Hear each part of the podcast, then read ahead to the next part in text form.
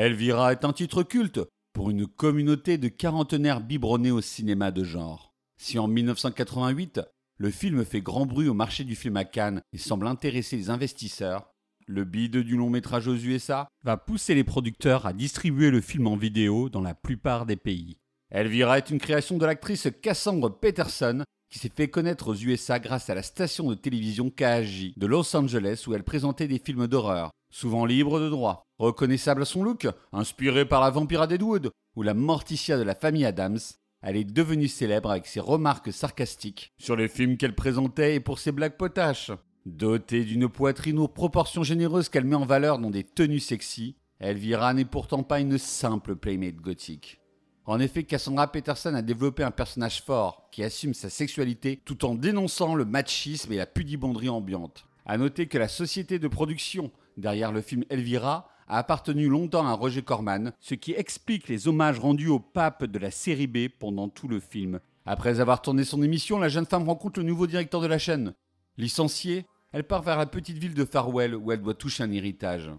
Dans cette bourgade peuplée par de nombreux arriérés, elle fera vite comprendre au macho du coin qu'elle dispose de son corps comme elle le souhaite, à coups de talons aigus bien placés de remarques cinglantes. Elvira n'est jamais le jouet des hommes, elle est l'enfant illégitime des héroïnes de Russmeyer.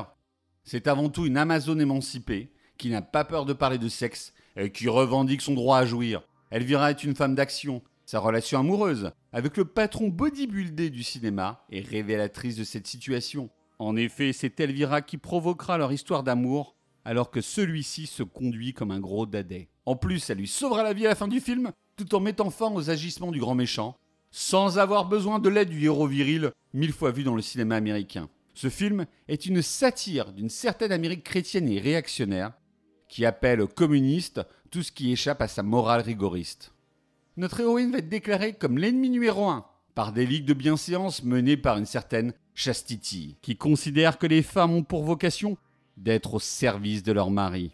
Elvira est une comédie sans temps mort, qui est construite autour d'une succession de gags, reliant entre eux par une intrigue fantastique, mettant en scène un méchant sorcier. Si la mise en scène n'est pas marquante, elle se révèle très efficace, avec un montage multipliant les prises de vue en plongée ou en contre-plongée, qui rappelle le cinéma de Meyer.